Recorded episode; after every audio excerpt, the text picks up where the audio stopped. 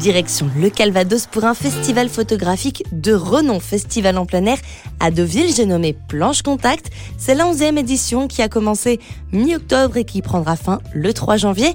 Un festival qui est maintenu car il est en extérieur, vous proposant des photos géantes venant de tout horizon, comme celle de Martin Parr, dit en anglais Martin Parr, qui a fait tout un travail sur le Brexit, des photos des années 80-90 qui ressurgissent dans la station balnéaire.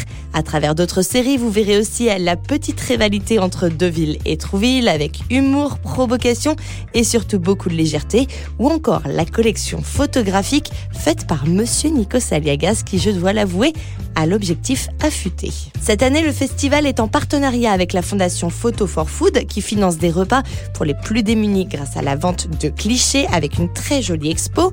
À noter que suite à la pandémie, Planche Contact a dû s'adapter en privilégiant pour l'édition 2020 des photographes européens en raison de la fermeture des frontières. Les résidences des photographes africains ou encore australiens seront remises à l'année prochaine.